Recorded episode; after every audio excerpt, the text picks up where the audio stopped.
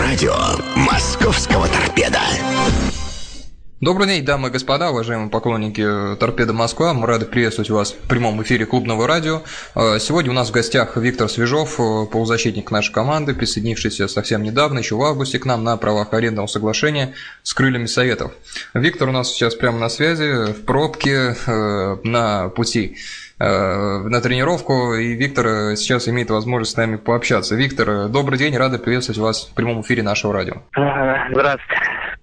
Э, Виктор, ну на этой неделе команде не предстоит игра э, ФНЛ, команды пауза, следующая игра только домашняя с Балтикой, и теперь кубковая игра э, с Рязанью. Насколько на пользу идет такой перерыв в играх, что не нужно мотаться, а спокойно сидеть в Раменском и готовиться к кубковой игре? Ну, с одной стороны, тоже хорошо то, что сейчас есть время отдохнуть, ну, набраться новых сил, новых эмоций перед игрой с Балтикой. Но тур мы этот пропускаем, но сейчас в субботу предстоит игра с Рязанью на кубок. Mm-hmm. Тоже непростая игра будет.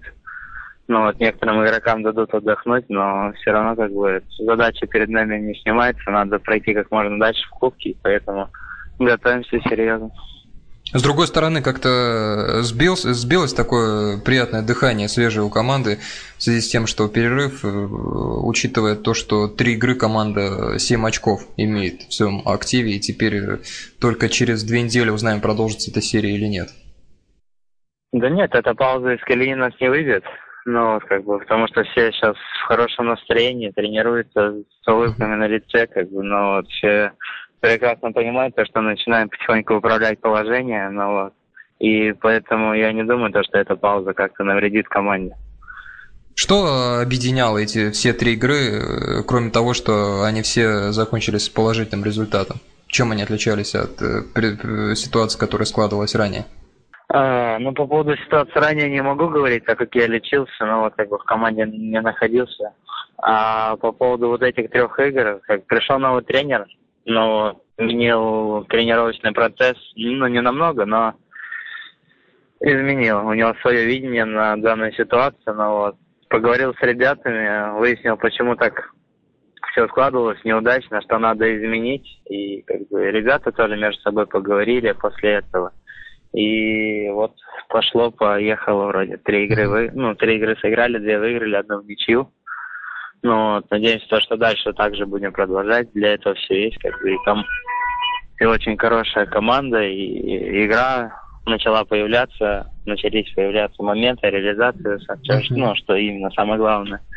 Поэтому, думаю, все будет хорошо. Только небольшая поправка, Виктор. Не пришел новый тренер Николай Николаевич уже всю жизнь торпеда, поэтому он просто был в тренерском штабе помощником, он сейчас э, исполняющим обязанности. А, еще, еще раз можно, пожалуйста? Это, прослушал немного.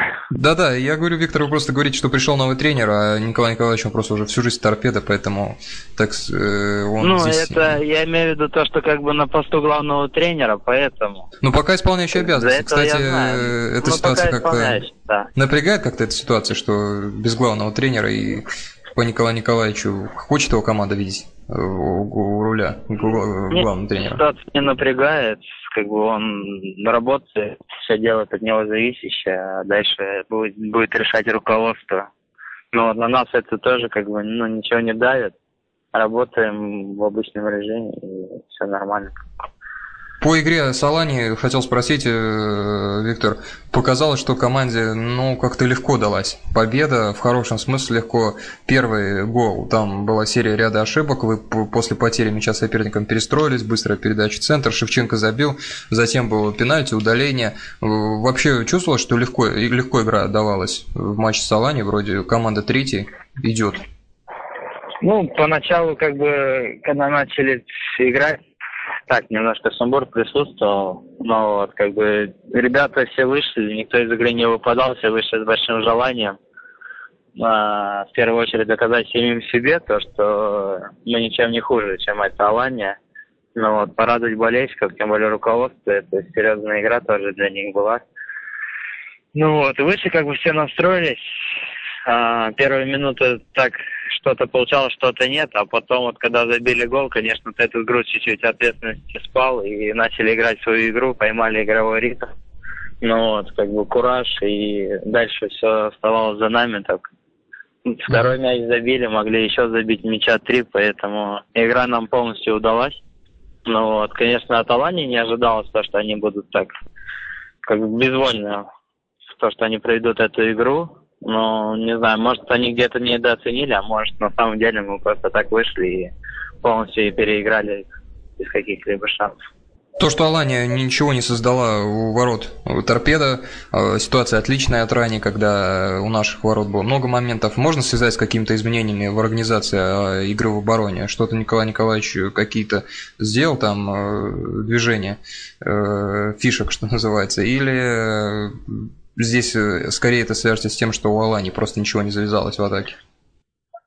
Мы как бы на тренировках тоже я игру в защите отрабатываем, но вот плюс некоторые коррективы внесли. А, полузащита, центральные опорные полузащитники очень хорошо помогают защитникам, но вот защитники в свою очередь подсказывают игрокам середины, левее, правее, там, где надо держать игрока, и поэтому вот эти командные взаимодействия, командный подсказ и приводит к такому результату.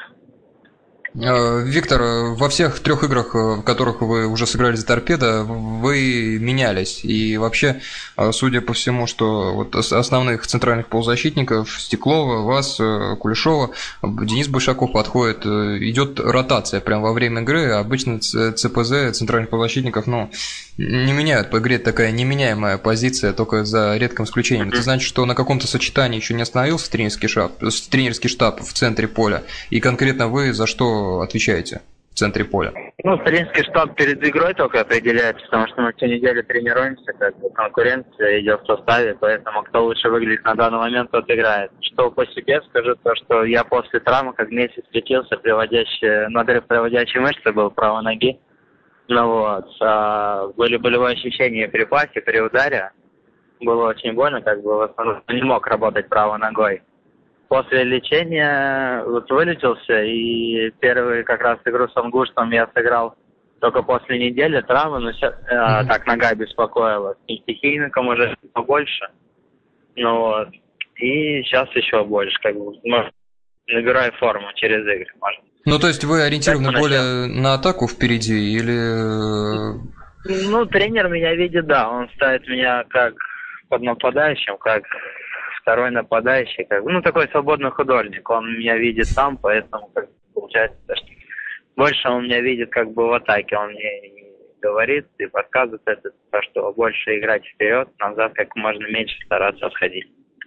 Переход у нас из обороны в атаку происходит через центр, через фланги команды выходит из обороны. По ситуации, как отрабатывается переход из обороны в атаку, один, наверное, из самых важнейших элементов в современном футболе. Как это организовывается? Как на тренировках это, во-первых, отрабатывается. Даже защитники перехватывают мяч и как можно скорее, быстрее найти пасом центральных полузащитников, либо крайних полузащитников, и те должны в свою очередь бежать вперед, этот мяч просить, открываться, получать и играть туда вперед, как бы на скорости, в общем. Это на тренировках все отрабатывается, а вот в играх стараемся это все применять.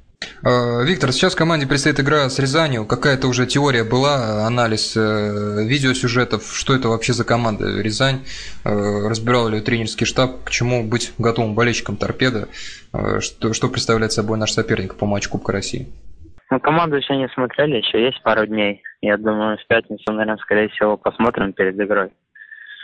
А, что по команде, как, как они играют. Ну, тренер посмотрел игру, они вчера играли товарищескую игру, там, о, не, не товарищескую, это э, во втором дивизионе играли игру, проиграли Брянску 0-1. Он сказал, что команда как бы высокорослая, мощная, в основном, в основном играет верхом.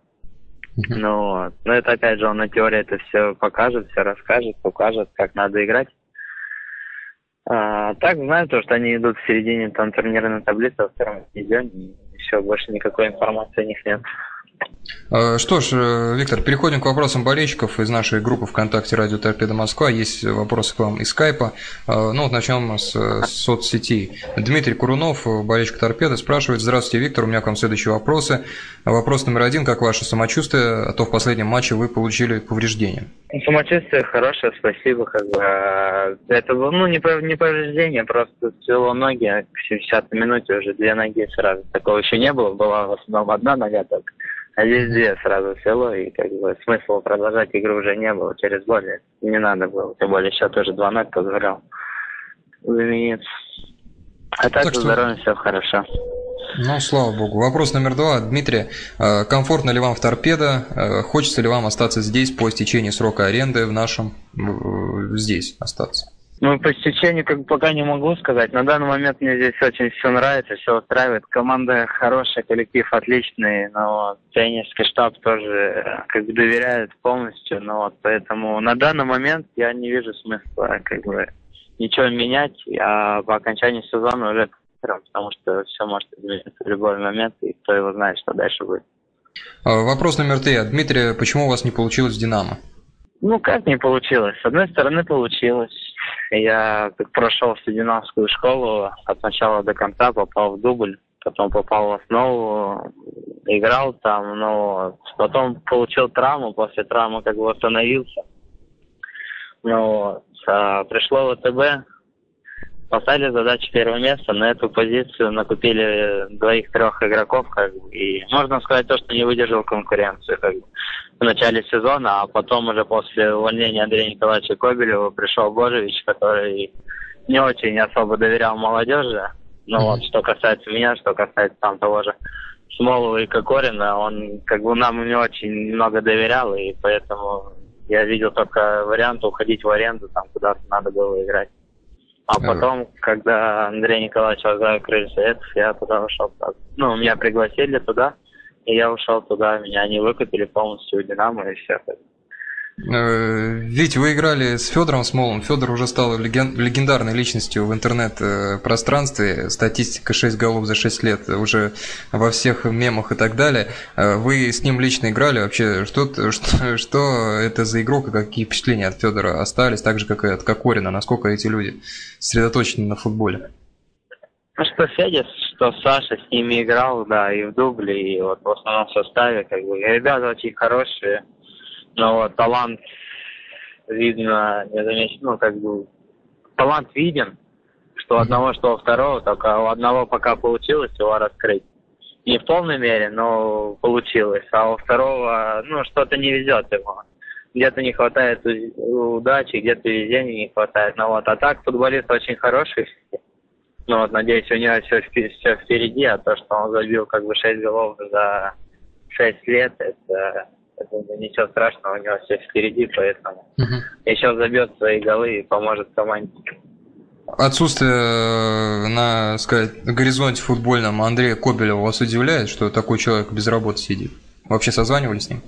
Ну, с одной стороны, да, удивляет, потому что талантливый тренер, тем более молодой по тренерским меркам, но вот а, то, что без работы, да, это удивляет.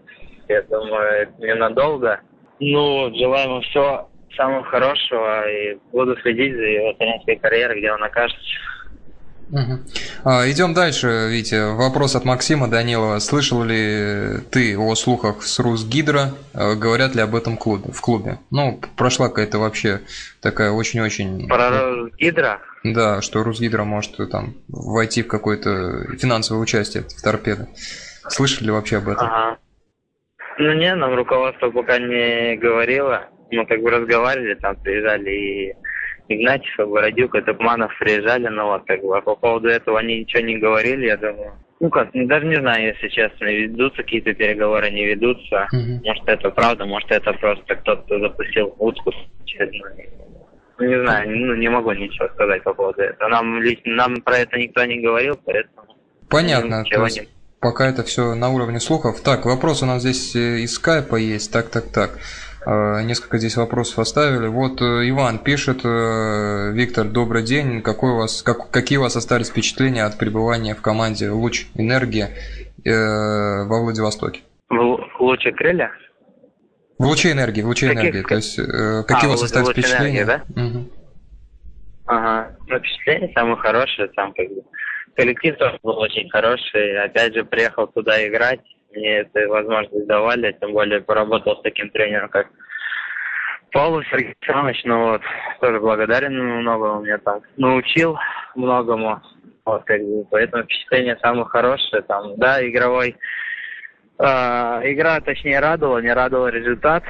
Ну, вот, но в плане футбола, в плане там того же знакомства с людьми, многому научился, и как бы, пребывание самое хорошее впечатление.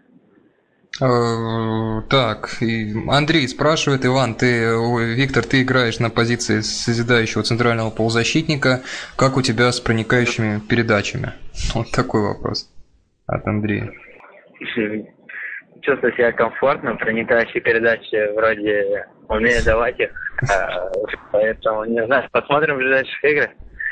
Конечно, хочется и забивать, и отдавать гелевые пасы, но все это должны, я думаю, постепенно это все придет. Э, так, хорошо, идем дальше. Последний вопрос от Сергея. Спрашивает Сергей, Виктор, есть ли у вас какие-то секреты настроя на важные игры? И как вы спите перед важными матчами?